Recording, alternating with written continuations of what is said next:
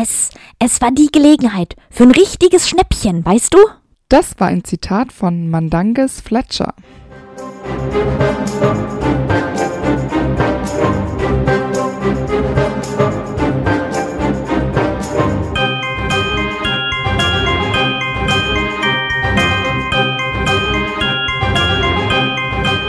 Hi, ich bin Amber Und ich bin Antonia.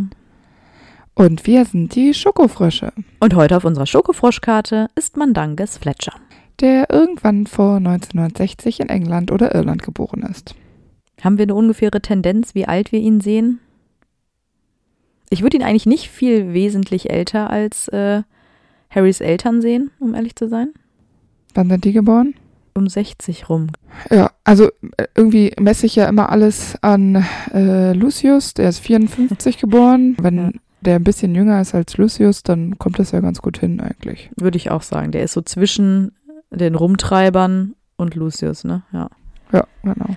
Wir kennen ihn als kleinkriminelles Mitglied im Orden des Phönix. Mandanges ist wohl ein sehr altmodisches englisches Wort und bedeutet stinkiger Tabak. Ja. Und auch äh, sein Spitzname Dung ist nicht sehr schmeichelhaft, denn das bedeutet auf Deutsch Mist, also so ein Tiermist. Ne? Aber man sagt das doch auch auf Deutsch. Es riecht hier nach Dung, Dünger, Ja, genau. Ja. gedungt, gedüngt. Und to fletch hingegen bedeutet einen Pfeil befiedern, also sich sozusagen aufrüsten für einen Kampf. Und ein Fletcher war früher, glaube ich, so ein Pfeil- und Bogenmacher. Passt das? Vielleicht soll das so eine Mischung sein aus, er ist ein bisschen eklig, aber er kämpft. Für was kämpft er? Für sich selbst. Für, für sein Geschäft. Okay. Ja, sehr ehrenhaft. Dann kommen wir mal zu seinem Aussehen. Mann Dankes ist ein untersetzter, unrasierter Mann, der wahrscheinlich hauptsächlich zerschlissene Mäntel trägt. Von ihm geht unter anderem auch ein starker Alkoholgeruch äh, aus, aber auch dieser Tabakgeruch, weil er ja Pfeife raucht. Zumindest äh, ist das so eine Mischung von Gerüchen, als er das erste Mal auf Harry trifft. Aber ich könnte mir vorstellen, dass er einfach immer so riecht. Hm, Ja, es wird ein paar Mal gesagt. Es wird auch irgendwann mal erwähnt, dass er so ein bisschen nach äh, Schweiß auch riecht, so kaltem Schweiß, also allgemein nicht sehr gepflegt. Er hat kurze Säbelbeine, das steht so im Buch. Ich bin mir nicht ganz sicher, was Säbelbeine sind.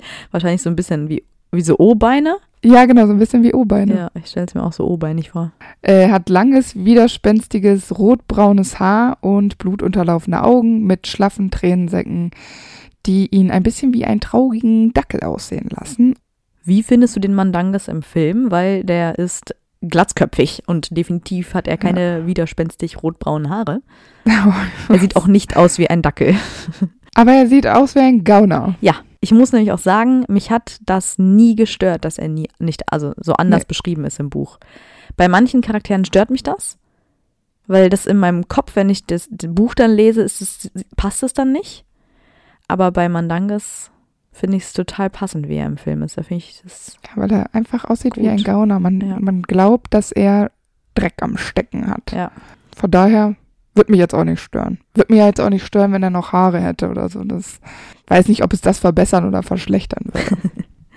Seinen Zauberstab kennen wir leider nicht. Und seinen Patronus, habe ich mir mal überlegt, kann er wahrscheinlich keinen. Also das wird er nie gelernt haben. Wenn doch, dann ist es vielleicht eine Elster. Eine kleine, diebische Elster. Oh ja, weil die Diebe sind. Ja, oder ein Fuchs, weil die sich auch so alles ergaunern, Mhm. weißt du. Habe ich mir gerade so spontan mal überlegt. Aber gerade so dieses auf Silber und so Schmuck und so. Ja, das stimmt schon. Das ist schon eine Ja. coole Sache. Ja, das passt gut. Und beim Irrwicht habe ich ganz plump gedacht, da er so ein Schisser ist, dass er irgendwie Angst vor dem Tod hat und vielleicht so wie so eine Art Sensemann sieht oder so. Ah ja. Ja, das könnte ja sein. Im Spiegel habe ich mir überlegt, dass er sich selbst sieht als reicher Mann mit seinen eigenen Schätzen, mit denen er sich so umgibt, die er nicht teilen muss. Ich habe so ein richtig schönes Bild gesehen, was er guckt so in den Spiegel und dann sieht er sich selbst, wie er im Pool liegt, also der vor seiner Villa ist, mit so einem Drink in der Hand und Sonnenbrille. Haben Zauberer Sonnenbrillen? Ja, warum denn nicht? Ja, so ein bisschen, weißt du, wie so Snoop Dogg-Style in Genau. irgendeinem Musikvideo. Am besten noch so ein bisschen Geld flattern. So. Ja, genau. Hm. Ja, wir wissen natürlich mal wieder sehr wenig über Mandanges früheres Leben. Wir wissen, dass er entweder in Großbritannien oder Irland geboren ist. Seine Familie scheint nicht so aus guten Verhältnissen zu kommen. Das merkt man zum Beispiel an seiner sehr einfachen Ausdrucksweise und eventuell auch an seinen moralischen Vorstellungen. Eventuell waren seine Eltern ja vielleicht auch schon kriminell oder haben es zumindest nicht so ganz genau genommen mit dem Gesetz. Ja, das habe ich mir auch gedacht. Habe mir auch schon gedacht, dass er als Kind vielleicht auch schon so rumtreiberisch Mhm. war und sich so Dinge, die er haben wollte, illegal beschafft hat. Und wenn äh, seine Eltern da, wenn sie sich nicht so für ihn, um ihn gekümmert haben, dass es sie interessiert hätte, was ihr Sohn treibt, dann ist er damit vielleicht auch einfach ganz gut gefahren und konnte sich so eben Dinge beschaffen, die er sonst nicht hätte, weil ich sehe die auch wirklich nicht in Reichtum schwimmen. Nee, eben. Ich glaube nämlich, dass es wahrscheinlich dann so angefangen hat, dass er sich die Sachen genommen hat, die er halt haben wollte, aber nie haben konnte. genau. ne? Und Genau. dann äh, macht die Not erfinderisch. Richtig. Ich glaube auch, dass er da schon so als Kind so ziemlich hinterhältig auch war und so. Das glaube ich auch. Und meinst du, er hatte Geschwister oder war er Einzelkind? Ich glaube, dass er Einzelkind war und einfach seine Eltern sich auch nicht viel um ihn gekümmert haben. Vielleicht war er auch kein Wunsch Wunschkind, Hm, mhm. sodass sie dann froh waren, dass sie nur eins hatten. Weil wenn du Geschwister hast, dann, ich glaube, dann erfährst du eine andere Art auch von Loyalität und vor allem, wenn du so, also sowas verbindet, wenn du so aus ärmlicheren Verhältnissen kommst, eigentlich ja. Da musst du ja viele Dinge nicht alleine machen. Oder du hast halt Geschwister, die so 15 Jahre älter sind als du und so einen ganz anderen Lebensstil haben als du. Ja, ich habe mir nämlich schon gedacht, dass er vielleicht Geschwister hatte und die Eltern deswegen ja vielleicht auch so überfordert waren und nicht jedem von ihnen genug Aufmerksamkeit und vor allem auch Dinge schenken konnten. Hm. Ähm, deswegen könnte ich mir auch vorstellen, wurde Mandanges auch recht früh schon selbstständig. In der Hinsicht, dass er halt einfach alles gemacht hat, was er wollte, ohne Grenzen und Regeln kennenzulernen, weil im Zweifel die Geschwister dann ja eine ähnliche Schiene auch gefahren sind oder ihn sogar in die falschen Kreise geführt haben. Mandanges selbst gründet ja auch keine Familie, also er hat weder einen Partner oder eine Partnerin, noch hat er Kinder. Mit elf Jahren kommt Mandanges dann nach Hogwarts und in welchem Haus er war, das wissen wir nicht. Ich habe natürlich mir jetzt was überlegt. Ich könnte mir vorstellen, dass er in Slytherin war, weil er ja doch gerissen ist und er tut alles, um an sein Ziel zu kommen, auch wenn das bedeutet, dass er äh, mit gezinkten Karten oder dreckig spielen muss.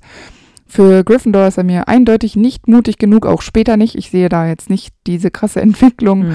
Und er strebt ja jetzt auch nicht irgendwie nach Ruhm. Er möchte ja auch nicht in der Öffentlichkeit stehen in der Form.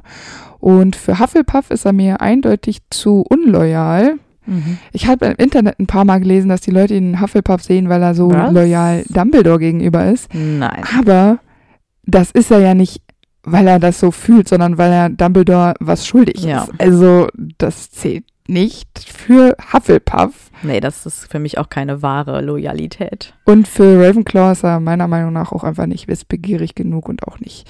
Also es hat mit der Intelligenz nicht so viel zu tun, sondern er ist auch nicht kreativ genug in diesen wissenschaftlichen Denkermäßigen. Das ist interessant, weil ich äh, stimme dir bei Gryffindor und bei Hufflepuff auf jeden Fall zu. Bei Slytherin habe ich mir gedacht, sehe ich bei ihm zu wenig Führungsqualitäten und auch diese fehlende Treue auch seinen Freunden gegenüber.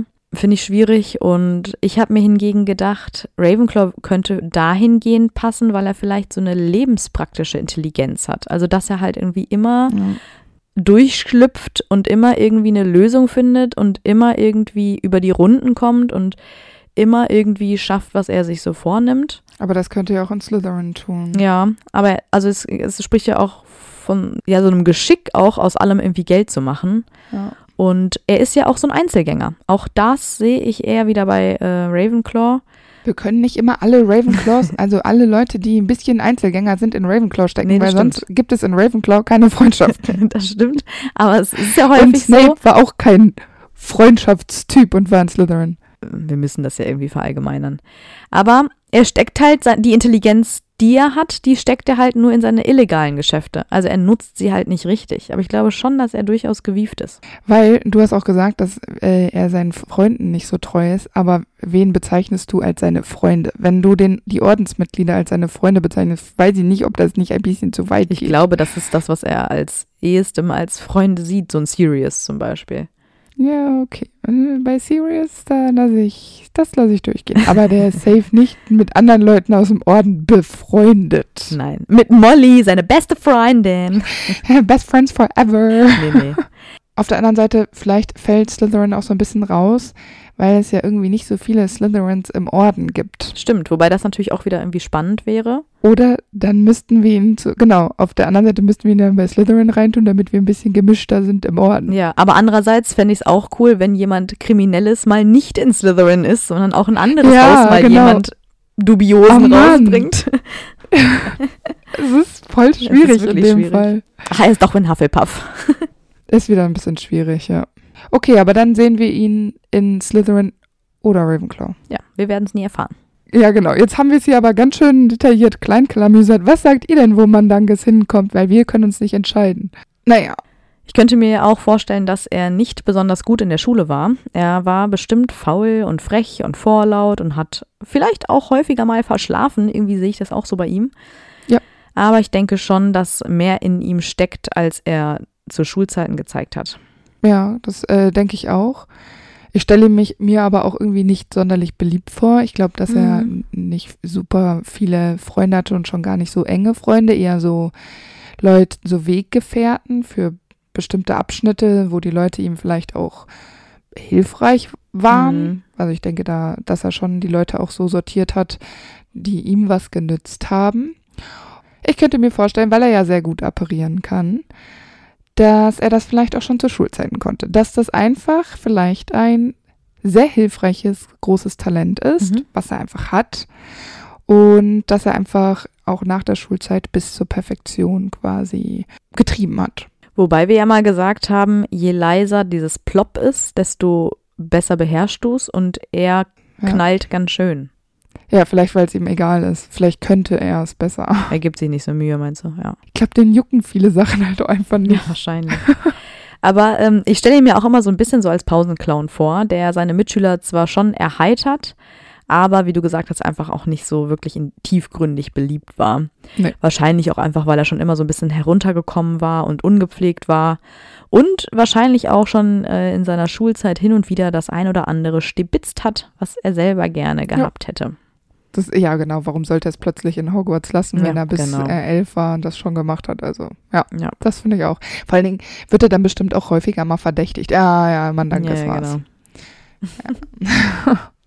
Ich habe mir auch tatsächlich überlegt, ähm, ob man Danges überhaupt die sieben Jahre in Hogwarts gemacht hat. Ich könnte mir auch vorstellen, dass er Hogwarts auch schon früher verlassen hat, weil er sich so dachte, jo, die akademische Laufbahn ist ja jetzt nicht so meins und vielleicht hat er das nicht so als sinnvoll erachtet für sich, weil er sich sowieso nicht vorstellen konnte, im Ministerium oder als Heiler oder so zu arbeiten und deswegen halt die sieben Jahre in Hogwarts gar nicht vollendet hat, Ja, weil dieser Schulabschluss einfach für ihn keinen besonders hohen Wert hat. das könnte gut sein, weil ich bin äh, mir auch sicher, dass er nach Hogwarts, egal wann er abgeschlossen hat, äh, keinen normalen Job haben wollte. Mhm. Und ich könnte mir auch vorstellen, dass er vielleicht in Hogsmeade zu Schulzeiten schon immer krumme Dinger gedreht hat. Und vielleicht hat er einfach da dann weitergemacht. Also er hatte schon in, also zu Schulzeiten schon ähm, Kontakte Ja. und die hat er einfach ausgebaut nach der Schulzeit. Und da könnte es natürlich sein, dass er sich halt irgendwie, keine Ahnung, die letzten zwei Jahre geschenkt hat oder das letzte Jahr, weil er sich dachte, nö, Ja. das brauche ich nicht. Ich habe hier meine eigenen Geschäfte am Laufen. Da kann er ja natürlich auch so reingerutscht sein, ne? Ja, ja. Weil könnte ja auch sein, dass er irgendwo Schulden hatte oder so bei irgendwem zu Schulzeiten und äh, das hätte, also Schu zur Schule gehen, wenn du krasse Schulden hast, macht ja auch keinen Sinn. Und dann dachte er sich, okay, dann, dann ist jetzt mein Leben ein Gaunerleben. Ja, da rutscht er auf jeden Fall sehr schnell rein in diese kleinen kriminellen Szene, was ihm ja wiederum auch zugute kommt, weil der erste Zaubererkrieg beginnt und Dumbledore sieht es als äußerst nützlich an, ein großes Spektrum an Mitgliedern zu haben und eben auch jemanden, der sich in dieser kleinen kriminellen Szene auskennt. Ja. was ja auch sämtlich ist, um an Informationen zu gelangen, an die jetzt ein Auror nicht gelangt, weil er halt sich eben in diesen Kreisen nicht umtreibt. Was ich ganz witzig finde, weil Mandankes ja dann vertrauenswürdig ist auf eine andere Art Ja. und Weise, wie zum Beispiel die anderen Mitglieder aus dem Orden, weil er ja vertrauenswürdig Gaunern gegenüber ist. Also er kriegt da ja Genau. ganz andere Infos, als andere es könnten und das ist äh, schon interessant. Ja, und das ist auch sehr skrupellos und aber auch ja ein bisschen risikoreich, weil er ja sozusagen seine eigenen Kontakte verrät. Ne? Also wenn es rauskäme, Ja. dass er da solche Informationen weitertratscht, dann macht ja auch niemand mehr Geschäfte mit ihm. Ne? Ja, das stimmt. Aber er ist eben Dumbledore was schuldig, weil dieser ihm mal aus der Patsche geholfen hat. Und deswegen kann Dumbledore Mandanges nötigen, äh, Mitglied im Orden zu werden. Und durch diese Hilfe, die Dumbledore Mandanges eben gibt, gewinnt er eben auch diese etwas sonderbare Loyalität und Treue, die Mandanges ihm da irgendwie anscheinend schuldig ist. Die ihm nicht zu einem Hufflepuff macht. Ich sag's nur nochmal, weil es mir so oft entgegengekommen ist beim Recherchieren. Ja, ich meine, auch im Orden ist er nicht sonderlich beliebt. Viele vertrauen ihm ja nicht, weil er natürlich keinen guten Ruf hat. Was ja auch normal ist. Er hat zum Beispiel ja auch ein lebenslanges Verbot im Eberkopf. Ich frage mich halt immer, was man da gemacht haben muss. Vielleicht wollte Dong eine von Aberforths Ziegen stehlen, weil da hört der Spaß ja für ihn auf. Weil ich denke mir so, im Eberkopf gibt es ja wohl illegale Machenschaften. Das kann nicht daran liegen, dass da Mandanges Nee. irgendwas Verbotenes gemacht hat, weil das werden alle da machen. Stimmt. Das heißt, es muss Ja. bestimmt irgendwas mit diesen Ziegen zu tun haben. Ja, ja, wahrscheinlich. Oder er hat die Ziegen einfach nur beleidigt, vielleicht reichte das aber Forth schon. Der hat irgendwie mal so einen Krug irgendwie durch die Gegend geschmettert und hat damit aus Versehen eine Ziege getroffen. Vielleicht sowas. Ja, oder er wo wollte zeigen, wie man eine äh, Ziege witzig verwandelt. Oh Und- nein. Aberforth ist der Einzige, der Nicht gelacht hat. Ziegen magische Dinge anstellen darf. Oh je. Nimmt Ausmaß an. Ah, Ja. Oh Gott, ja. Aber eine andere Erklärung habe ich nicht für dieses Hausverbot. Nee, ich auch nicht. Ja, da haben wir bei Aberforth schon überlegt, was Ja. da passiert sein könnte. Ich finde es immer wieder genial, wie oft wir von Mandanges hören, ohne ihn aber kennengelernt zu haben. Zum Beispiel kommt er im zweiten Band schon vor. Da wird nämlich erzählt, dass Arthur einen Missbrauch von Muggelartefakten aufdeckt und als er sich umdreht, da will Mandanges ihn richtig hinterhältig verhexen. Aber zum Glück bleibt Mandanges ohne Erfolg und Arthur passiert nichts. Das ist schon eine ganz schön miese Nummer. Vor allem, jetzt hat er auch noch was mit Muggelartefakten zu tun. Ne? Also vorher waren es ja irgendwie immer nur irgendwelche Gegenstände, die er vertickt hat oder so wahrscheinlich.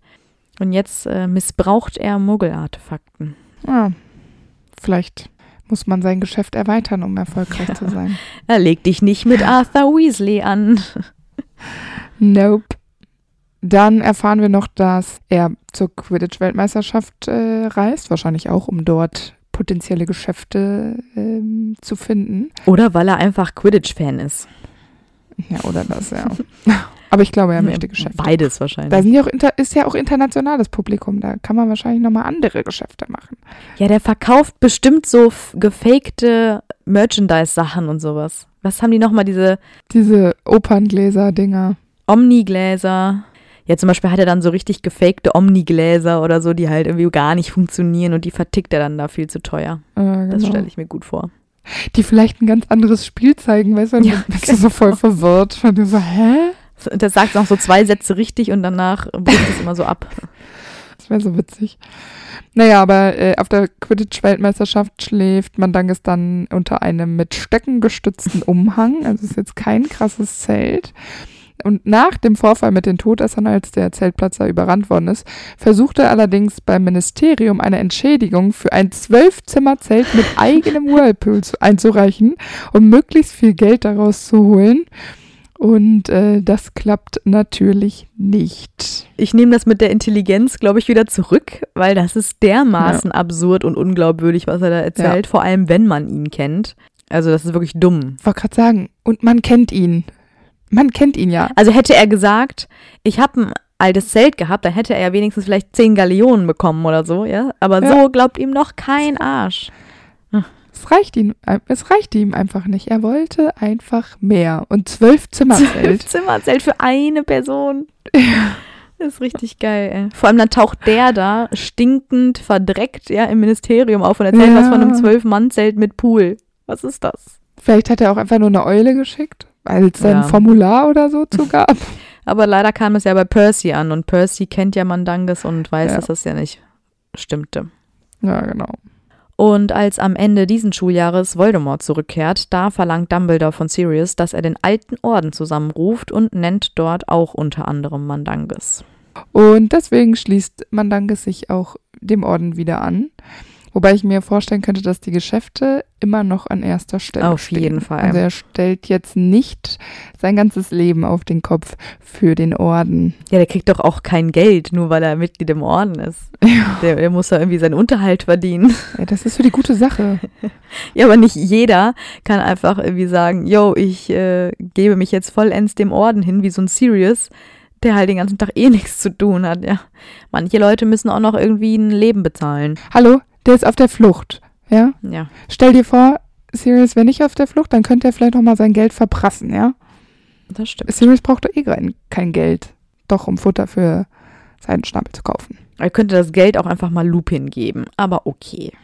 An einem heißen Sommertag im August hat Mandanges Wachdienst über Harry, weil er ja für den Orden tätig ist, und verfolgt Harry unter dem Tarnumhang in der Nachbarschaft des Ligusterwegs. Er bekommt jedoch Wind von einem Geschäft mit einigen gestohlenen Kesseln und verlässt seinen Posten. Also da ist er so ein bisschen, ähm, ich glaube, da denkt er auch einfach überhaupt nicht nach. Und wie, wie ich ja vorhin schon gesagt hatte, Die Prioritäten. Genau. Sind die Geschäfte immer noch an erster Ja. Stelle und da ist Harry eben, muss da anstehen. Und während seiner Abwesenheit werden Harry und Dudley ja von den Dementoren angegriffen. Er appariert dann nach seinen komischen Geschäften dann ja auch direkt wieder zu Harry und Mrs. Fick. Und da trifft Harry ja dann das erste Mal persönlich auf ihn. Mrs. Fick ist ja außer sich und ähm, Mandanges ist irgendwie überhaupt nicht so richtig bewusst, in welcher Gefahr Harry gewesen ist während seiner Abwesenheit. Ich glaube, er ist auch einfach davon ausgegangen, dass nichts passiert an diesem heißen Sommertag. Mhm. Ich glaube, er war einfach, dachte sich, okay, Ja, weil den ganzen Sommer ja über schon nichts passiert ist, ne? Also es wird ja nicht sein erster, sein erster Dienst gewesen sein, sondern genau, Harry hängt hier einfach nur ab, hat sich da vielleicht ein bisschen in Sicherheit gewegt. Also man merkt, dass er nicht genau weiß, worum es geht, weil er dann auch so flapsig sagt, was denn los, Figgy? So nennt er nämlich ja. Mrs. Fig, das finde ich richtig witzig. Ein bisschen herabwürdigend finde ich es tatsächlich. Ja. Weil die sind bestimmt nicht befreundet, sodass das in Ordnung wäre. nee, ich glaube, der hat halt einfach so gar kein Taktgefühl für sowas, Genau. weil er so flapsig ist. Ja, genau. Mrs. Fick versucht ihm dann ja zu erklären, was passiert ist. Und er ist ziemlich ungläubig. Und dann beschimpft sie ihn als wertloser Haufen Fledermausmist. Und Ja. das finde ich, äh, ich sollte öfter Leute so nennen, die mich ärgern, weil ich finde, das ist gemein und auch ein bisschen witzig. Ja, aber sie schlägt ihn auch noch mit ihrem Einkaufsnetz, was voll Katzenfutter ist. Also das darf man nicht ja, vergessen. Genau. Also der äh, kriegt einiges ab. Das, ist- das ist Dosenfutter, glaube ich, ne? Ja, ja, genau. Wird das nicht sogar Ja, Dosenfutter? das das klappert ist so. voll ja, schlimm. das ist richtig hart. Ja, aber ich meine, es wäre natürlich auch alles nicht passiert, hätte Dang vernünftig aufgepasst. Andererseits denke ich mir so, Harry riecht sofort, dass er nach Schnaps riecht. Und ich frage mich im gleichen Moment, wer hat ihn denn auserkoren, um Wache zu halten? Wer hat gedacht, das ist eine super Idee, dass gerade Mandanges das macht, der einfach nicht als der zuverlässigste gilt? Also, Aber vielleicht haben die so Schichten und er hat einfach die Tagsschicht bekommen. Weißt du, weil man da sich dachte, ja, tagsüber passiert eh nicht so viel. Vielleicht haben andere die Nachtschicht. ich glaube eher, dass nachts nicht passiert, nichts passiert, weil da treibt Harry sich auch nicht rum. Die größte Gefahr für Harry Potter ist nach wie vor Harry Potter selbst. Okay. Ja. Ja, dann weiß ich auch nicht. Mandanges spricht ja auch ziemlich vulgär. Ähm, und es ist ihm auch tatsächlich auch ein bisschen unangenehm, dass er seine Aufgabe so miserabel erledigt hat. Und ähm, vielleicht hat, ja auch so, hat er ja auch so ein bisschen Angst um die Konsequenzen, die er vielleicht erfährt. Also ich glaube Ja, nicht, dass klar. er sich mit Dumbledore verscherzen will. Ja, er schlussfolgert dann ja auch ganz richtig nach diesem Gespräch mit Mrs. Figgy, dass äh, Dumbledore dringend informiert werden muss und er wird er macht das ja dann auch. Ja, wahrscheinlich hat er noch mehr Angst vor Mrs. Fix Katzenfutter als vor Dumbledore. Wahrscheinlich, aber Hermine berichtet ja später, dass Dumbledore sehr, sehr wütend gewesen ja, ist klar. und dass Dumbledore jedem Angst eingejagt hat. Also ich glaube, Mandanges ist äh, da schon das Herz in die Hose geplumpst. Da bin ich mir sehr sicher. Ja, und es ist ja auch gut, dass er wenigstens zu seinen Fehlern steht, ne? Ob er immer zu seinen Fehlern steht oder nur in dem Fall, weil es um Dumbledore geht, weiß, wissen wir jetzt Wissen nicht. wir, wissen es nicht. Aber es hilft ihm natürlich auch nicht sonderlich bei seiner Beliebtheit im Orden. Vor allem Molly ist da sehr nachtragend und sie möchte eigentlich auch nicht, dass er zum Essen im Hauptquartier bleibt. Aber Dang bleibt trotzdem. Er hat da, wie gesagt, auch nicht so ein Taktgefühl oder ein Feingefühl für. Und ähm, als Harry da in diesen Essensraum kommt, da hält er Mandanges zunächst für einen Lumpenhaufen. Aber tatsächlich ist es nur Dang, der während der Ordenssitzung einfach mal eingepennt ist. Und als er dann aufwacht, da äh, ist er so richtig so neben der Spur und dann behauptet er einfach so, ja, ja, ich bin Sirius Meinung, äh, das, was Sirius gesagt hat. Aber äh, Sirius hat gar nichts gesagt, weil die Ordenssitzung ist ja schon vorbei. Also er scheint ja auch kein sonderlich großes Interesse daran zu haben, seine Meinung durchzusetzen. Nee. Und ähm, vielleicht hat er öfter mal mit Sirius die gleiche Ansicht und deswegen behauptet er jetzt einfach, er macht es so wie Sirius, weil er sich mit dem am ehesten noch identifizieren kann. Ja, oder er sagt einfach wie Sirius, weil Sirius ja sowieso häufiger mal eine kontroverse Meinung hat und vielleicht mag Dang das einfach auch nicht zu allem Ja und Amen sofort zu sagen und das vielleicht seine Art von Rebellion gegen Dumbledore ist.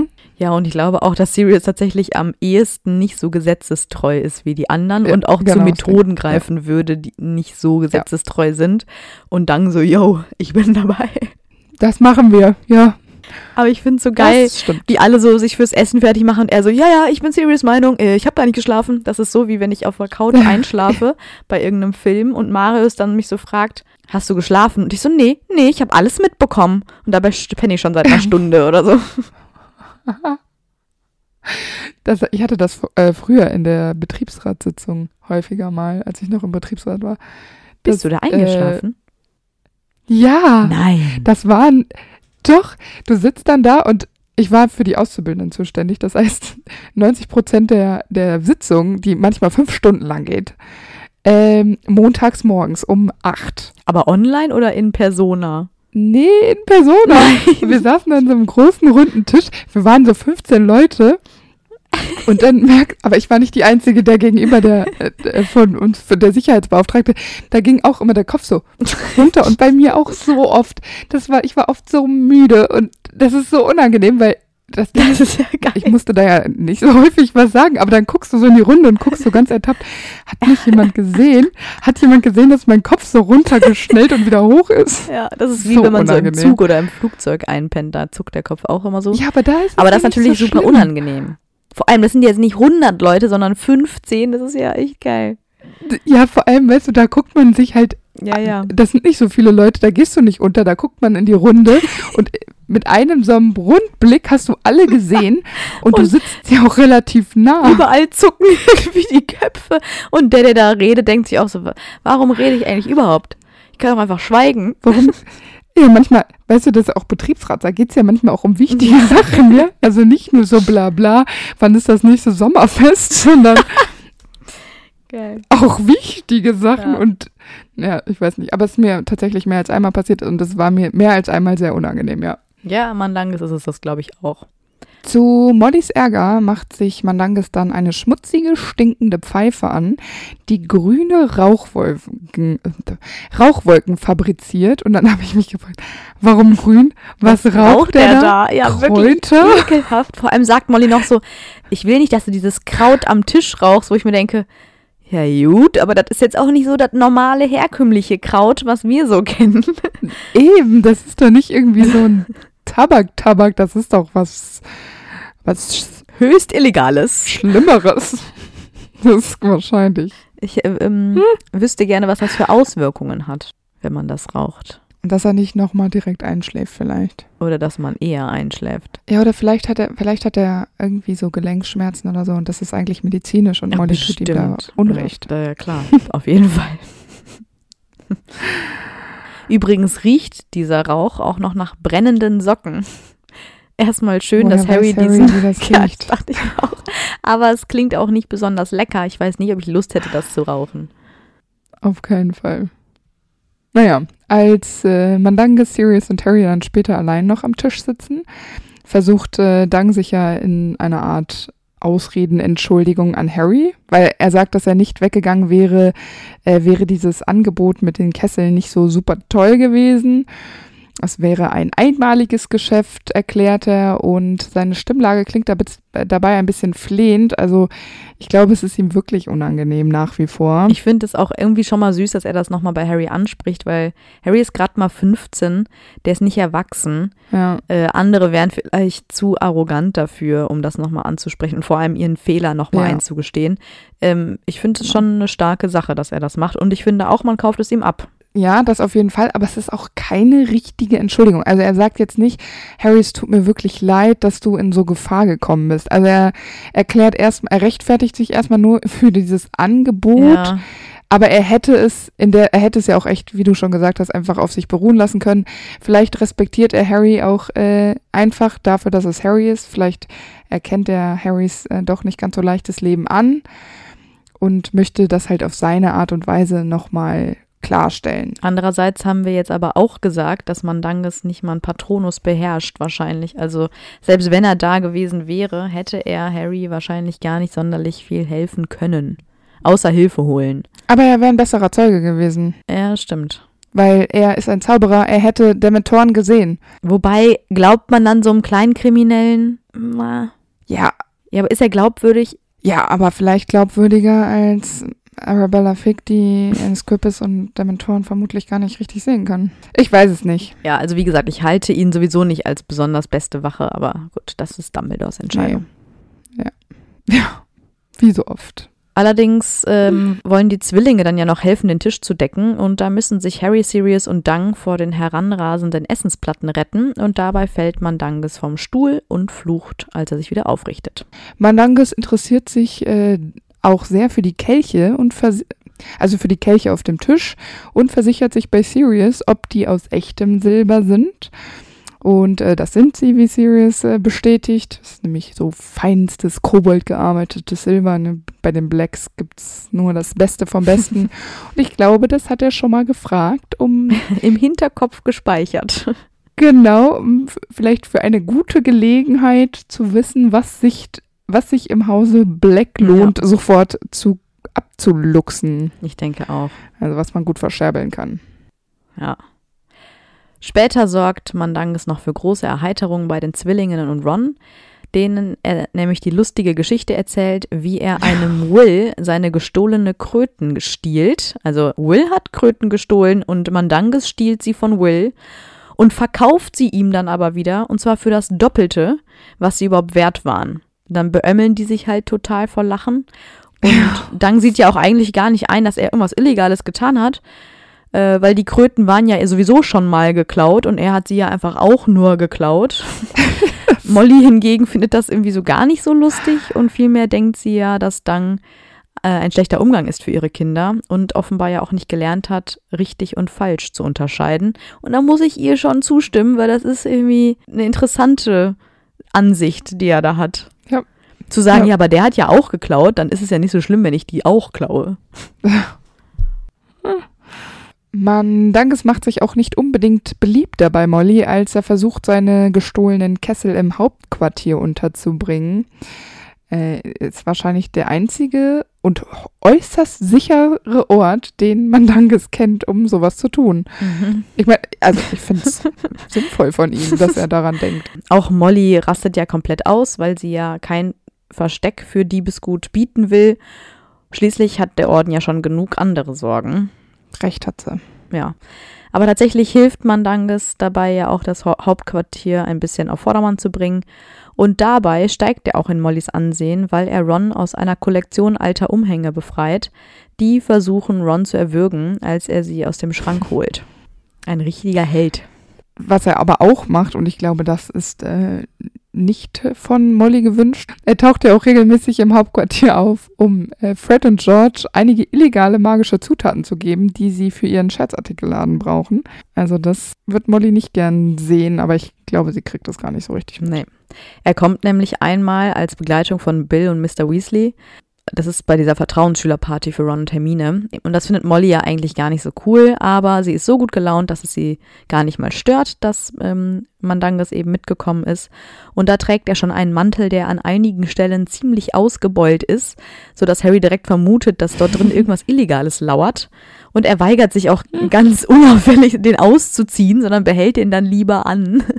Sehr dubios. Schwitzt sich tot. Und ähm, das, was er den Weasley-Zwillingen da mitbringt, ähm, das sind giftige Tentakelsamen und die gehören zur nicht verkäuflichen Substanzen der Klasse C. Interessant. Und ähm, das sind so schrumpelige schwarze Schoten, von denen ein Rasseln ausgeht. Also es ist schon echt äh, sehr illegal, was da vor sich geht.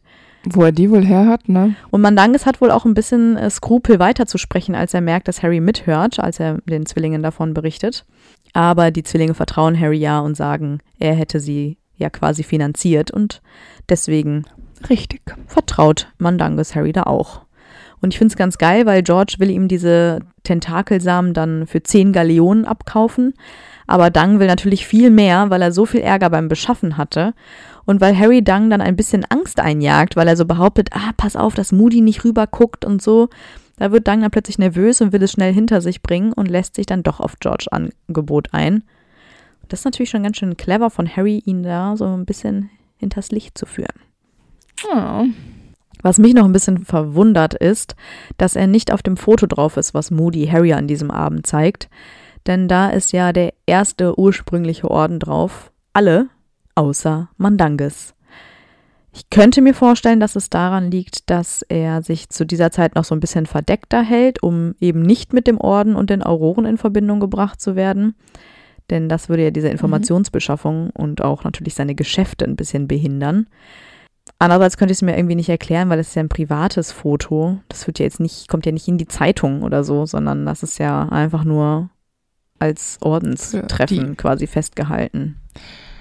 Vielleicht war er auch, ähm, ist er vielleicht erst ein bisschen nach dem Foto in den Orden eingetreten. Die sind ja nicht alle auf einmal, plötzlich waren die da.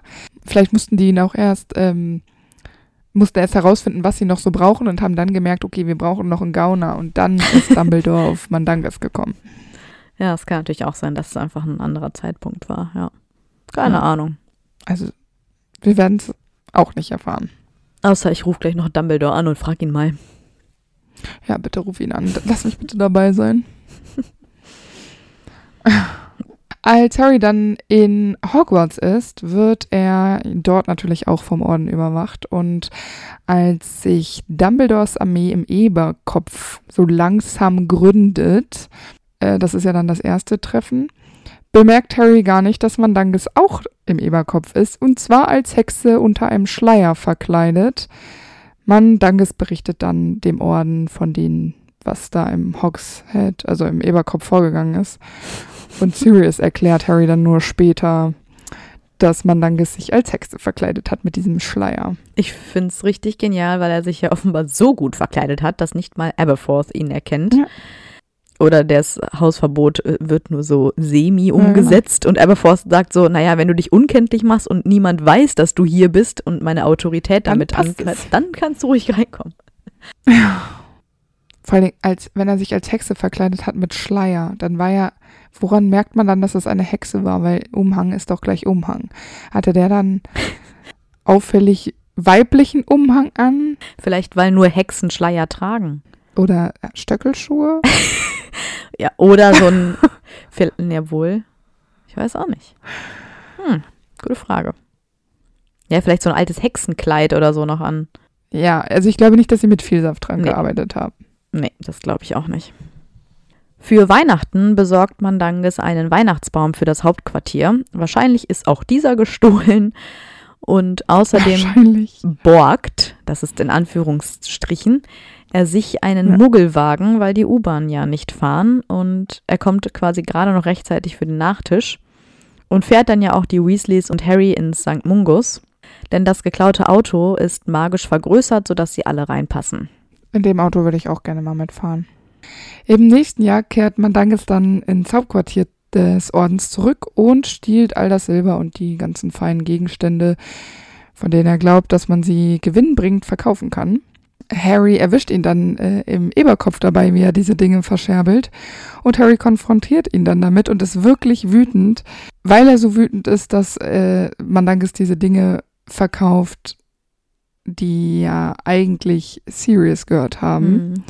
Versucht Harry ihn zu verprügeln, aber Mandanges disappariert dann, als er schon blau anläuft. Also Harry hat richtig fest Mandanges irgendwie um den Hals gepackt, weil blau anlaufen ist schon mit viel Kraft verbunden, glaube ich. Also da war Harry wirklich sauer. Ja. Wir haben ja schon gesagt, es geht Harry da hauptsächlich um diesen emotionalen Wert, weniger um den materiellen. Aber ähm, ich denke, dass das Mandanges klar war und es ihm egal war. Ich finde es auch irgendwie ein bisschen schwierig, die Situation, weil es vorher weder Sirius noch Harry je gestört hat, dass Dang illegale Dinge Ja. gedreht hat. Und es war ja klar, dass er stiehlt, um die Artefakte dann wieder zu verkaufen. Also ich meine, das hat er selber erzählt. Ähm, das ist jetzt kein Geheimnis. Und auch Harry weiß das, aber es hat ihn nie gejuckt. Und da fand er die Geschichten ja auch noch amüsant von Willi und seiner Kröte da. Ähm, aber jetzt, wo er so indirekt betroffen ist, da macht es ihn wütend. Und das ist ja hauptsächlich natürlich, weil es darum geht, dass Sirius tot ist. Weil ich glaube, hätte Mandangus Sachen verkauft, die aus dem Haus der Black sind, aber Sirius wäre noch am Leben, dann würde das Harry nicht jucken. Das ist nur, weil Sirius tot ist. Und einfach dieses Thema noch so sensibel ist. Ja, genau. Vielleicht hätte es Mandanges auch klüger machen können, ein bisschen länger zu warten und Harry einfach zu fragen. Weil ich glaube, auch Harry hat an sich ja keine Verbindung emotional zu irgendwelchen krassen Gegenständen, also von vor allen Dingen Nee, von dem eben. Silber. Da Harry ist ja nicht auf das Geld angewiesen und Harry hat auch mit der Familie Black an sich ja nichts zu tun. Dem geht's ja nicht um den Kelch mit dem scheiß Familienwappen drauf. Mhm. Deshalb hätte Dang bestimmt noch ein, einfach mit Harry ein Geschäft machen können und quasi sein Haus entrümpeln, wenn die Wunden ein bisschen verheilt sind. Aber weil Dang äh, einfach nicht abwarten konnte und irgendwo wieder was gewittert hat, hat er es einfach gemacht und ähm, weil er halt auch nicht empathisch genug ist und ich glaube, dass ihm Gefühlswelten anderer Menschen auch ziemlich wurscht sind. Häufig zumindest. Das stimmt. Was übrigens auch noch für ein möglicherweise gutes Verhältnis zwischen Aberforth und Mandanges äh, stehen könnte, ist, dass Aberforth ja in diesem Moment Mandanges ja höchstwahrscheinlich diesen Spiegel da abgekauft hat und die beiden ja offenbar immer noch trotz dieses Hausverbots ähm, Geschäfte machen miteinander. Zwar vor dem Pub und nicht drinnen, aber ähm, er hätte ja auch sagen können, nee, du hast so sehr verkackt, dass ich nie wieder mit dir Ja. rede, ne? Sondern es ist ja anscheinend nicht so auf der persönlichen Ebene, was die beiden da getrieben haben.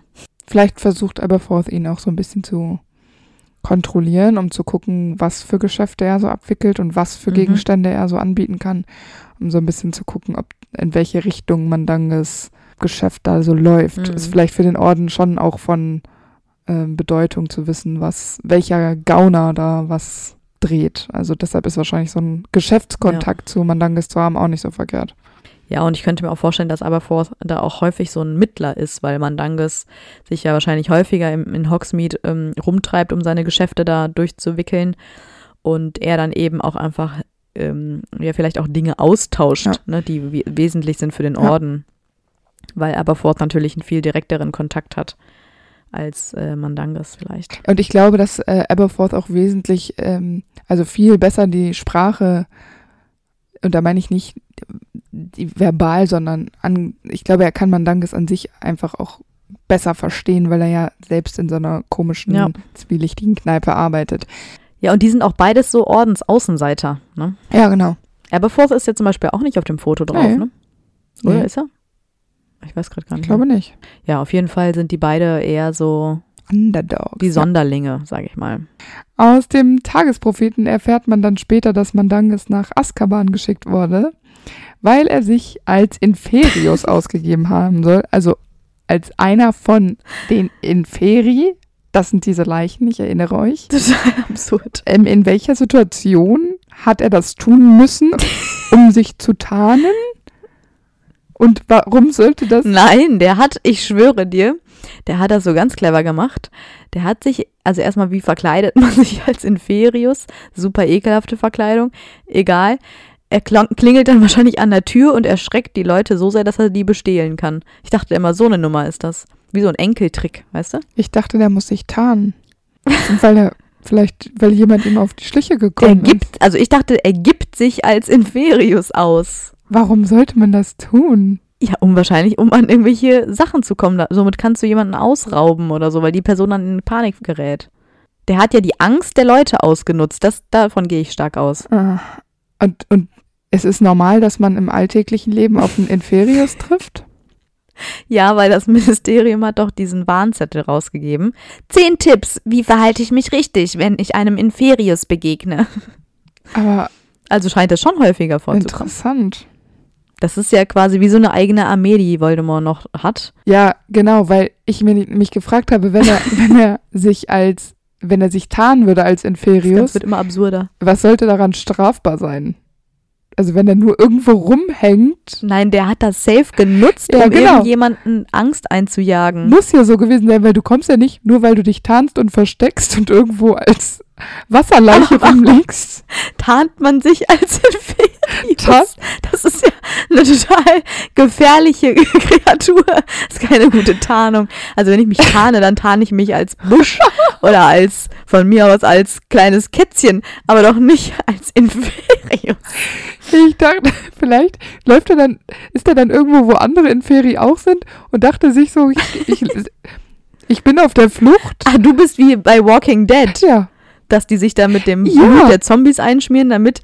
vor Ach dass so. du das weißt, Antonia. Ich bin begeistert. Ja, natürlich. Ich habe das auch geguckt. Also nicht komplett, aber mal so eine erste Staffel In der ersten so. Staffel machen sie da, ah, das machen sie schon in der zweiten. Ja, okay. Ja, okay, weil ich habe die ersten Ja, zwei aber krass. geguckt. Aber das sind doch die ersten, Ja. äh, die besten Siehst du mal? beiden. Ah ja, Antonia, Wahnsinn. Ja, aber das glaube ich tatsächlich nicht, weil ich glaube auch nicht, dass das illegal wäre. Eben deshalb habe ich mich ja gefragt. Ich glaube wirklich, der ist ja, so okay. in, se- in seinem Zuhause und denkt sich so, ah, ich pack mal wieder meinen Schminkkasten raus. Ja, okay. Heute bin ich mal ein Inferius. Ich dachte, der verwandelt sich in die. Und jetzt wollte ich dir gerade die Frage stellen, wie er es geschafft hat, mit seiner doch nicht unbedingt größten magischen Fähigkeit, sich in einen Inferius zu verwandeln. Nein, das geht ja nicht, weil ich glaube nicht, dass du dich als Inferius verwandeln kannst. Du kannst höchstens das Aussehen eines Inferius das- nicht verwandeln. Genau. Du kannst ja nicht einen Vielsafttrank nehmen oder so, das geht ja nicht. Doch, du, du könntest ein Stück Nagel nehmen. Ja, aber die Person ist ja, das ist ja theoretisch tot, das ist ja total schwarzmagisch. Ja, das sehe ich schon ein. Deswegen, das ist, glaube ich, fast so ähnlich, wie wenn du dich als Katze verwandelst. Das geht, glaube ich, schief bei einem Inferius. Aber der hat doch sich nicht geschminkt, Antonia. Natürlich. Der, hat, der sieht eh verlottert aus. Der macht sich dann noch so ein bisschen so ein blasses Das Äußerliche. sind doch so Wasserleichen. Ja, macht sich dann so ein bisschen glitschig. Der Genau. macht sich dann so ein bisschen Bisschen glitschig nass. mit Froschschnodder oder was? Ja, genau. Mit ein bisschen Schneckenschleim. Und dann, dann hinkt der so über die Straße und macht so. Und dann haben die Leute Angst. Und er sammelt das Silber von der Straße auf. So stelle ich mir Aber das, das ist doch vor. voll auffällig. Ist doch klar, dass der dabei geschnappt Das wird. ist super absurd. Ja, natürlich. Und das ist auch wieder so eine richtige Schnapsidee, die er da hatte. Das ist wa- wahrscheinlich wortwörtlich eine Wahrscheinlich. Schnapsidee. Die ist ihm gekommen, als er gesoffen hat. Interessant. Naja, aber er kommt zwar nach Azkaban, aber kann womöglich bei diesem Massenausbruch später fliehen. Genau. Ich habe mich ja gefragt, es wird ja nicht das erste Mal für ihn gewesen sein in Gefangenschaft. Oder hat sein Vergehen diesmal alles andere übertrumpft und vorher waren es nur sowas wie so Sozialstunden, die er bekommen hat? Andererseits, was, es gibt ja keine Abstufung in der Nein, es gibt Zaubererwelt. ne? Azkaban oder es gibt kein halt nur Azkaban. Azkaban als absolute Folterhölle. Und sonst passiert Ja. ja halt nichts. Wenn du Glück hast, bist du freigesprochen. Az- Wenn du überhaupt ein Verhör bekommen hast. Das ist ja auch nicht äh, normal. Hat er Ja. wahrscheinlich nicht. Das heißt, er ist vorher immer irgendwie Ja. durchgekommen und wurde nie geschnappt. genau. Meinst du, seine Zeit in Azkaban hat ihn irgendwie verändert? Weil er macht ja jetzt so äußerlich, wir sehen ihn jetzt gleich ja wieder, nicht so den Eindruck, als hätte ihn das sonderlich mitbenommen. Also er ist jetzt auch nicht jahrelang in Azkaban gewesen, aber die Dementoren werden ihm ja schon was ausgemacht haben. Wahrscheinlich schon, aber vielleicht sah er einfach vorher schon so verlottert und runtergekommen aus, dass es für Harry jetzt keinen Unterschied Ja, macht. Fällt nicht so auf. Ähm, abgesehen davon liegt es vielleicht auch ein bisschen daran, dass als Harry ihn dann trifft, ja die meisten nicht super toll aussehen, weil Bill ist verletzt, der sieht nicht aus wie frisch, dann Lupin ist eh durch, der Mann, Mhm. Tonks, glaube ich, ist auch noch nicht, Die ist glücklich, weil sie verheiratet ist. ja, aber die ist doch nicht plötzlich, sieht die wieder aus wie die strahlende Sonne. Die war vorher abgemagert und Nee, nee, depressiv. das stimmt. das heißt, ich glaube so, Ja, in ja, allem- was Harry jetzt zu sehen bekommt, ist keiner so richtig strahlend, glücklich, happy und deshalb fällt es vielleicht so allgemein nicht aus. Und ich, man muss auch dazu sagen, Moody sieht auch nicht aus wie das strahlende Leben. Und neben Moody, also das, ja, deshalb, ich glaube allgemein, Harry achtet da Ja. vielleicht jetzt gar nicht, aber bestimmt, bestimmt wirkt er vielleicht ein bisschen eingefallener noch als äh, davor eh schon. Ich frage mich ja jedes Mal aufs Neue, wieso man Dang dafür nutzt, um bei der Schlacht der sieben Potters mitzumachen. Mein, das ist ja der wesentliche Plan, ist, dass man sich auf seinen Partner verlassen muss. Und es wird halt einfach so gefühlt in jedem Satz, in dem Dang erwähnt wird, gesagt, dass er super unzuverlässig ist. Also es ist eine sehr, sehr dumme Entscheidung, ausgerechnet ihn dafür auszuwählen. Ich frage mich auch immer, als ob es sonst niemanden geben würde, der das macht. Ja, also irgendwen findet man ja. Und wenn es Charlie ist, der das ausnahmsweise mal macht, oder Arthur, müssen es auch sieben sein, nur weil JK die Zahl sieben so toll findet und die magisch ist. Hätte man nicht auch sechs machen können? ja, das ist nämlich so das nächste, was mich immer so ein bisschen wundert. Dieser ganze Plan.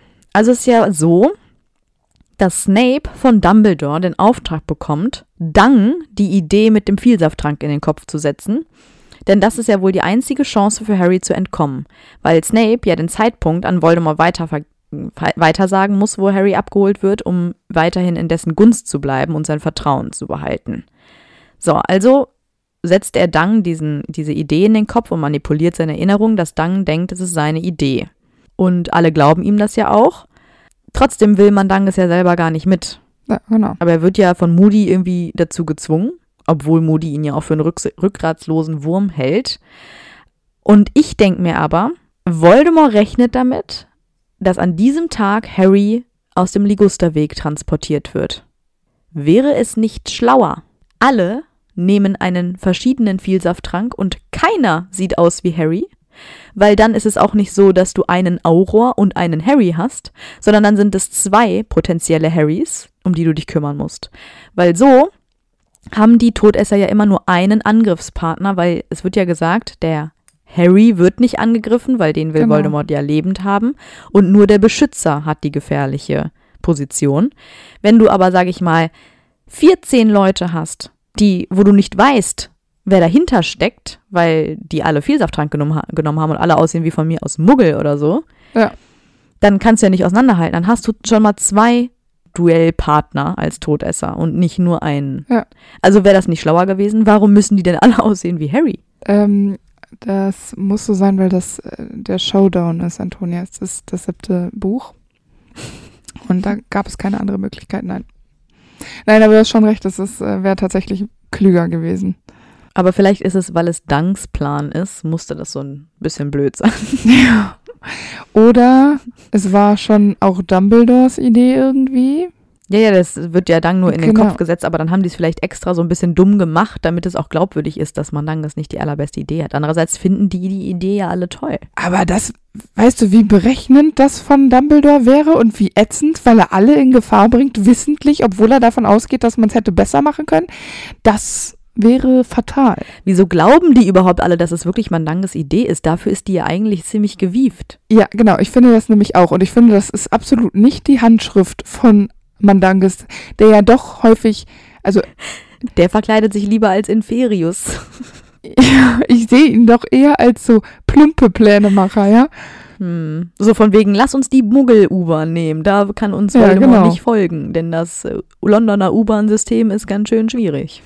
Es ist auch richtig klug, ein Auto zu klauen, ein magisches. Also ich Ja. deshalb weiß ich auch nicht. Aber vielleicht war es auch die einzige Idee, die irgendein Ordensmitglied eingebracht hat. Und dann da haben die auch nicht weiter gesucht und sagen, machen das, was Mandangas gesagt hat. Beste Idee, okay, wird gemacht. Beste Idee ever. Der hat nur eine gute Idee im Jahr und das muss sie jetzt gewesen sein. Die müssen wir jetzt nehmen. Vor allen Dingen, die Idee, die er da hat, ist ja, sich für Harrys Sicherheit in Lebensgefahr zu bringen. Und das findet er richtig kacke. Ja, aber er hat zwar nur den Vorschlag, vielleicht denkt er ja dann auch, ach, wenn ich das vorschlage, bin ich fein raus und muss nicht mitmachen. Ja. Blöd gelaufen. Also er muss jetzt wie alle anderen dieses Risiko auf sich nehmen. Ich weiß auch nicht, das war einfach auch echt eine ziemlich dumme Idee von allen. Das Ganze, ne? Ja, finde ich auch. Harry findet diesen Plan ja auch nicht sonderlich toll, weil er ja eigentlich nicht möchte, dass seine Freunde sich in Gefahr bringen für ihn.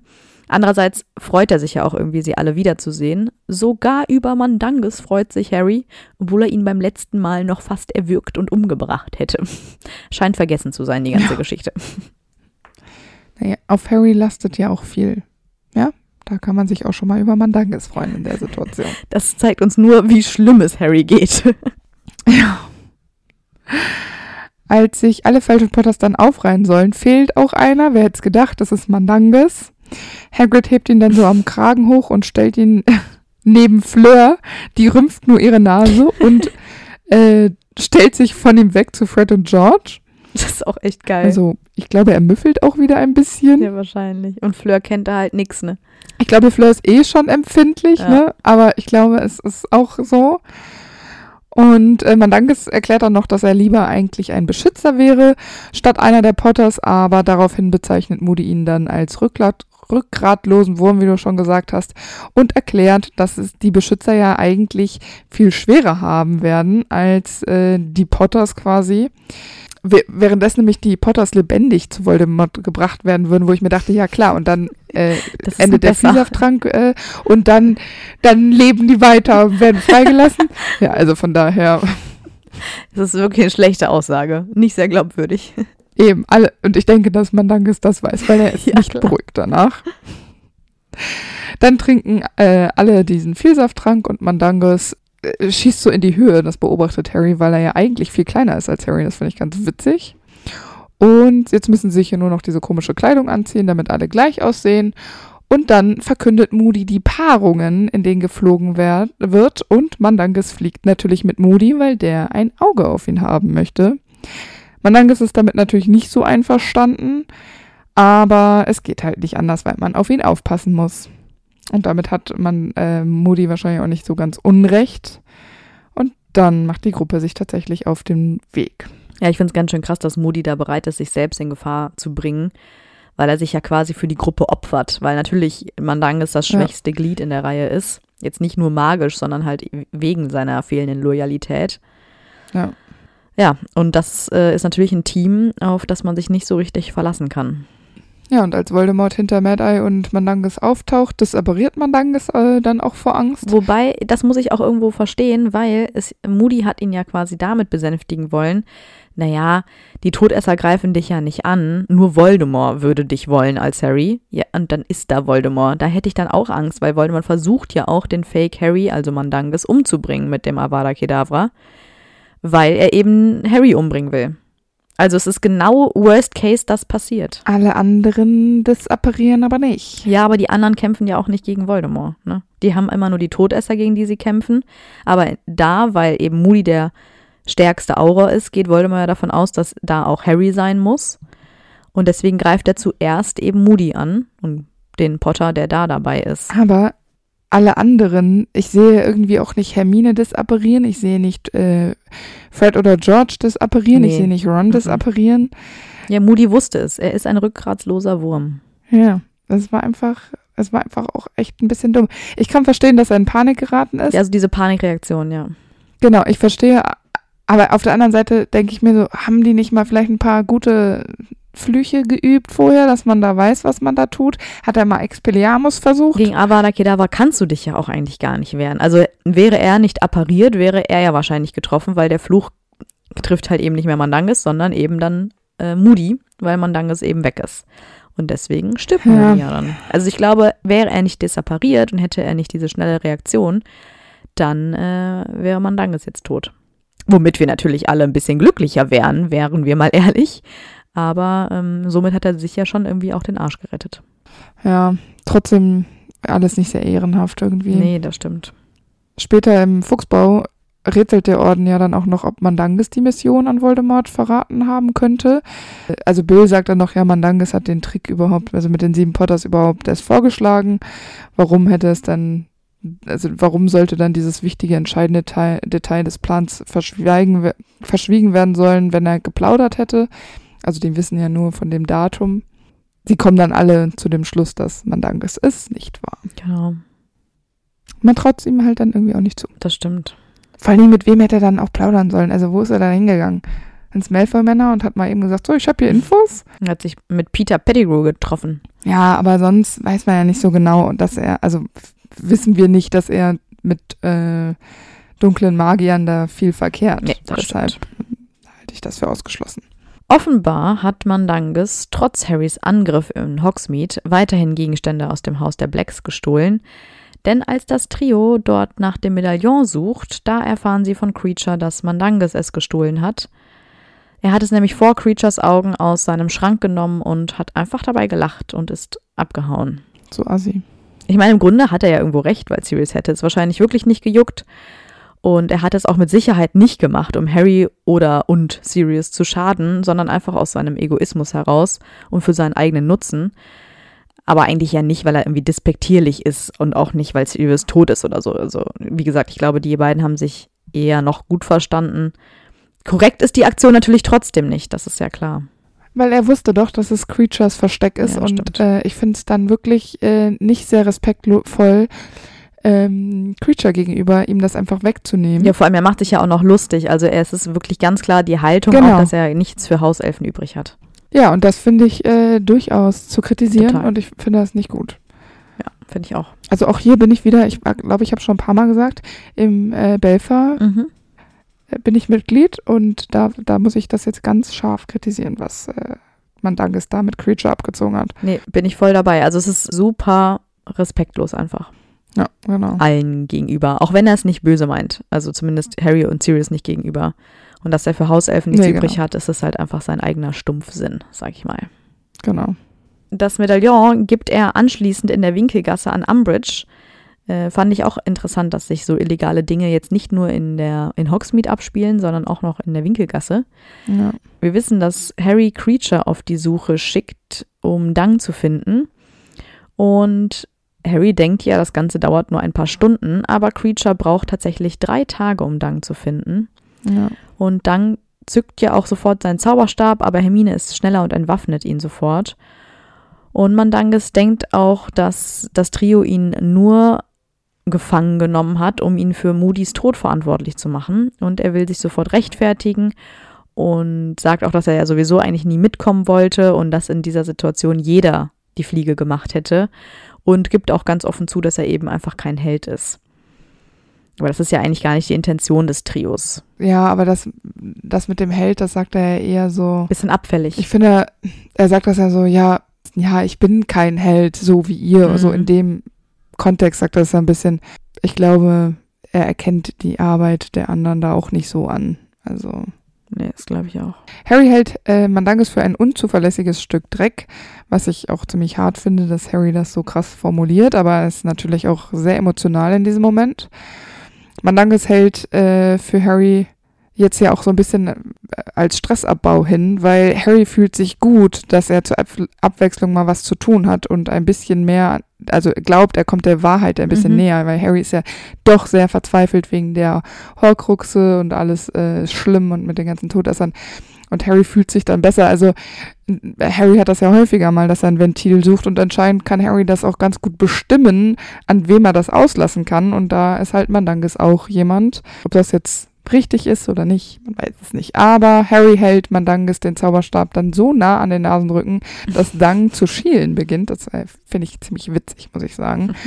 Und ähm, Mandanges bezeichnet äh, dann daraufhin die ganzen Dinge im Haus der Blacks als Plunder.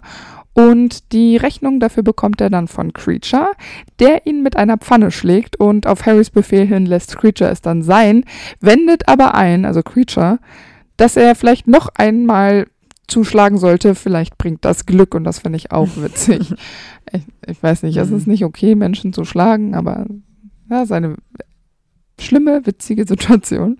Ja, und letztlich konfrontiert Harry ihn dann ja mit dem Medaillon und dann erklärt, dass er es verschenkt hat. Also er hat es ja nicht so richtig verschenkt. Er hat es an Umbridge gegeben, weil die ja in der Winkelgasse seinen illegalen Machenschaften da zu nahe gekommen ist und nach seiner Lizenz gefragt hat, äh, die er natürlich nicht hatte. Und vor Schock und Wut lässt Harry dann seinen Zauberstab fallen und das bringt den Zauberstab dann dazu, rote Funken in Mandanges Gesicht zu sprühen und seine Augen fangen, Augenbrauen fangen Feuer und Hermine löscht ihn dann mit einem schönen Aquamenti direkt ins Gesicht. Mhm. Ich meine, das ist schon Harrys zweiter Mordversuch, ne? Müssen wir mal kurz dazu sagen. Ja, ja, ja. Harry ist da ein bisschen lasch unterwegs. Ja, ich meine, das Trio lässt ihn jetzt ja dann irgendwann wieder gehen, weil sie ja im Grunde alle Informationen haben, die sie brauchen. Ja, und ich könnte mir vorstellen, dass sich danach Mandanges erstmal eine Weile versteckt hält ähm, und sich ja auch wahrscheinlich so ein bisschen zurückzieht, weil es ist schon ja. eine knappe Geschichte. Also erstmal das mit Umbridge, dass er da fast erwischt wäre. Ich meine, sie hätte ihm ja auch ein Bußgeld aufdrücken können, wäre sie nicht so korrupt gewesen. Ja. Und ähm, jetzt der Wut von Harry ausgesetzt zu sein, ist natürlich auch nicht sonderlich angenehm. Naja, und er kann ja auch im Moment nicht so viele Geschäfte machen, weil die Winkelgasse ist zu quasi. Da ja, ist stimmt. ja alles kaputt. Dann nach Hogsmeade kommst du nicht einfach mhm. so. Ja, da sind die ganzen Todesser. Und klar, kann man bestimmt an jeder Straßenecke ein dreckiges Geschäft machen, aber ich könnte mir vorstellen, dass aktuell die Situation es nicht hergibt, so viele Gaunereien zu tun, vor allen Dingen nur so kleinkriminelle mhm. Sachen. Keine gute Zeit, ja. Weil du ja auch die Todesser nicht unbedingt auf deine Fährte locken möchtest als äh, Kleinkrimineller. Wobei es gab doch so, so, komische Amulette und so, die doch zu der Zeit auch verkauft wurden, die alle so fake waren und ja. sowas. Da könnte ich mir auch Mandanges gut vorstellen, dass er so die Sorge und ja. den Aberglauben der Leute halt so ausnutzt, um ja, Profit zu machen. Ja. ja, das könnte sein. Aber so zum Verticken ist es natürlich schwierig. Ist es illegal, abergläubische Sachen zu verkaufen? Nee, aber der sagt dann so, ja, ja, das ist hier so ein Zauberpulver und das hilft da und dagegen. Dabei stimmt das gar nicht. Und das ah, ist okay. nur Drachenmist oder so eine Scheiße. Ja. Juh. Also nee, das war jetzt einfach meine Interpretation. Das ist äh, nicht ganz genau ja, so. Ich weiß. ja. Mandanges nimmt nicht an der Schlacht von Hogwarts teil, weil er wird einfach nicht erwähnt. Also gehen wir einfach mal davon aus, dass er einfach in der magischen Unterwelt verschwunden ist mhm. und sich so durchschlägt. Ja, ich könnte mir auch vorstellen, er hatte ja auch einfach keinen Kontakt mit zum Orden wegen seines Verrats an Moody. Ja. Und deswegen hat er das vielleicht auch nicht direkt mitbekommen. Er steht er aber auch nicht auf der bösen Seite. Vielleicht ist er auch nee, ähm, Harry einfach nur aus dem Weg gegangen an dem Tag und wird nun deswegen nicht erwähnt, weil Harry ihn nicht gesehen hat, weil er sich da eben so ein bisschen in sicherer äh, Entfernung aufhält. Aber ich glaube auch eher, dass er, dass er sich nicht hingetraut hat, einfach weil er weiß, alle sind sauer. Ja, genau, weil ähm, Moody war ja doch ein starkes Mitglied des Ordens und äh, wenn man dann selber in so einer Situation sich da so aus dem Staub gemacht hat, könnte ich mir schon vorstellen, dass ihm das vielleicht auch unangenehm gewesen ist und vielleicht dann auch, dass er nicht mutig genug gewesen ist. Ja, genau. Und ich könnte mir vorstellen, dass er jetzt auch nicht der Typ Zauberer ist, der so wahnsinnig viel von seinen eigenen Zauberkünsten hält. Also ich sehe ihn irgendwie mhm. nicht als großen Duellanten. Wow, ich bin ne? hier der Beste. Genau. Ja, Deshalb auch. hat er vielleicht auch selber sich nicht so eingeschätzt, dass er in einer Schlacht wie dieser äh, lange bestehen kann. Und ich glaube, dafür ist er dann einfach zu feige. Ja.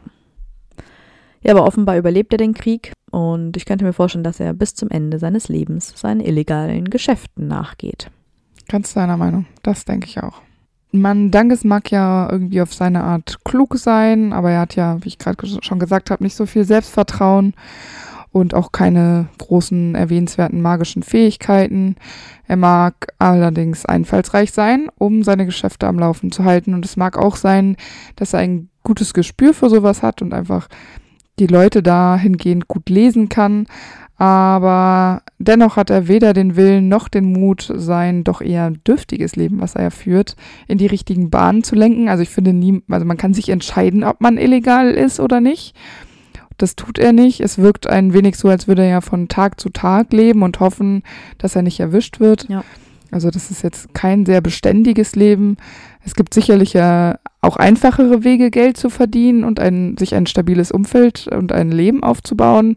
Äh, Den Weg, den er gewählt hat, den finde ich doch sehr fragwürdig und das vor allem auch auf Dauer. Ich finde, dass auch das ja nicht viel so an Altersglückseligkeit hergibt. Ne? Ich glaube sowieso, dass er nicht sonderlich glücklich ist, um ehrlich zu sein. Nee, genau. Und äh, dennoch muss man sagen, dass Mandanges äh, an sich ja keine große Gefahr ist. Er, eigentlich ist er ja doch relativ harmlos. Ich würde ihn äh, für den Orden als relativ nutzlos auch einstufen, bis auf seine Kontakte. Ich meine, wenn das das Einzige ist, dann hätte man vielleicht längerfristig auch tatsächlich auf ihn verzichten Ja. können. Er ist eben nicht so aufopfernd wie die anderen, die sich in den Dienst des Ordens stellen. Und, und er sieht ja sich auch irgendwie nicht so richtig verantwortlich für das Gute in vorderster Front einzustehen. Also er kämpft ja nicht in der Schlacht von Hogwarts mit und das finde ich ist schon nicht so ein gutes Zeichen. Ja. Und deshalb ähm, ist er ist halt Mandangas, ne? Das stimmt. Ja, ich finde, er ist ein ganz schönes Beispiel dafür, dass nicht nur aalglatte und super tolle Charaktere auf der guten Seite stehen. Dang ist super skrupellos, ängstlich, er stinkt, er klaut und er ist auch nicht loyal. Aber dennoch steht ja sein Herz trotz seiner illegalen Geschäfte irgendwo am rechten Fleck und er kämpft ja lieber bei den Guten, weil ich glaube, bei den Bösen, sage ich mal, hätte er auch seine Vorzüge gehabt. Deswegen sehe ich ihn schon definitiv ähm, mutiger als Peter Pettigrew. Auch wenn er Moody im Stich gelassen hat wegen seiner Angst und ähm, auch seine Freunde bestohlen hat und sowas. Aber dennoch dreht er ja dem Orden sozusagen nie den Rücken zu. Und mit seinen illegalen Geschäften tut er zwar was Verbotenes, aber ich finde, er tut halt auch niemandem weh, also körperlich, und ähm, ist ja auch nicht bereit zu töten. Von daher ist, denke Ja. ich, sein größter Fehler sein Egoismus. Wahrscheinlich, ja. Ja, und vielleicht auch so ein bisschen dieser Überlebenswille, weißt du, dass er halt quasi bereit ist, alles zu tun, um halt über die Runden zu kommen. Genau. Das war's mit der Mandanges-Folge und jetzt haben wir auch noch äh, Eulenpost für euch. Und die haben wir diesmal von Let's Cast. Und zwar von, von Jitzke. Ich bin mir nicht sicher, ob ich das richtig ausgesprochen habe. Ich hoffe schon. Sie schreibt, Hallo, ich würde mich sehr über eine Folge über Lee Jordan freuen. Und dann noch eine Frage.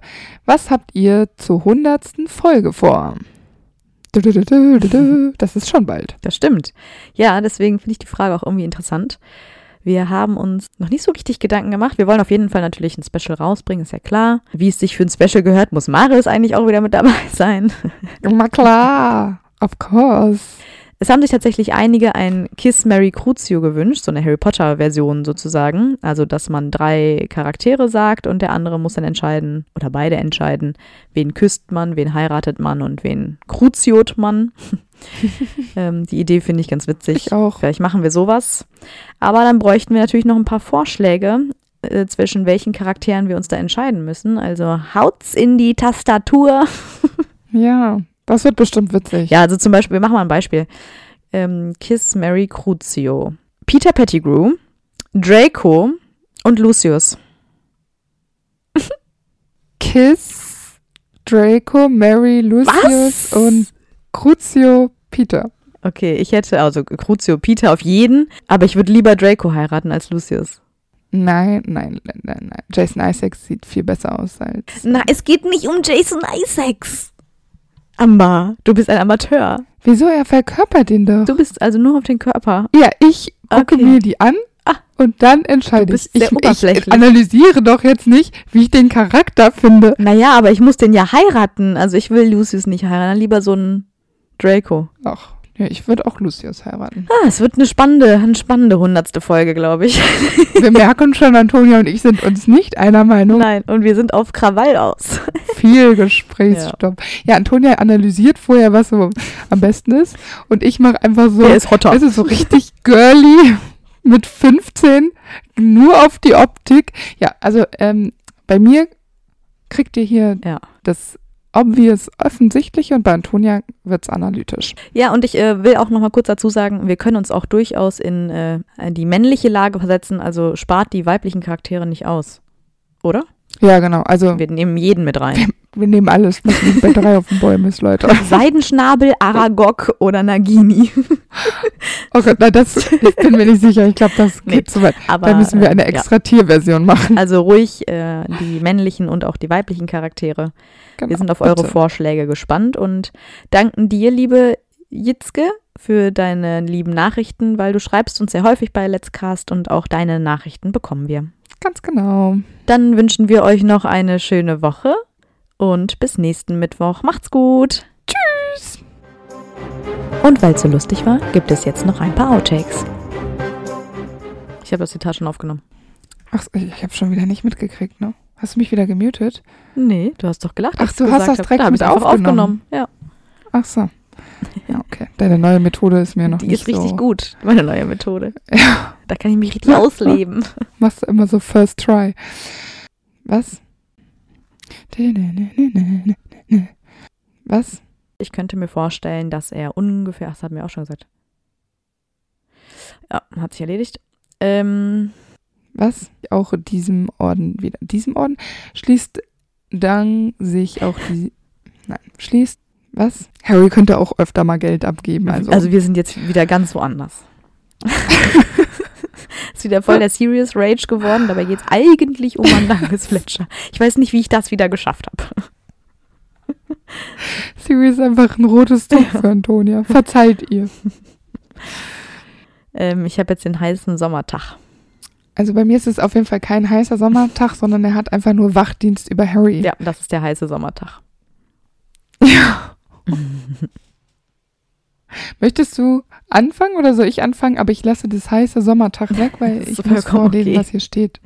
Aber das ist dieses lustige Kapitel, da wo es so heiß ist und Harry da im Garten liegt. Das finde ich halt immer so witzig. Unterm Fenster. Ja. Am 2. August 1995. Oh, man doch lieber heißer Sommertag. Nein, das ist egal. Was? Vor allem Molly ist das ja. Ist Was? Übrigens riecht der Rauch auch noch nach brennenden Socken. Nach, was rede ich denn da? Was? Weil er ja weggegangen, also wenn er ja nicht, oh, was? Sinnvoll von ihm, dass er daran denkt. Aber ich, das macht natürlich, äh, wirft auch kein, Was war das? ich hasse es hier unten, ne? Was war das? Hast du es gehört? Nein, so ein Klump, so ein. Du Ja. Was war das? kam es von der Decke. Ja.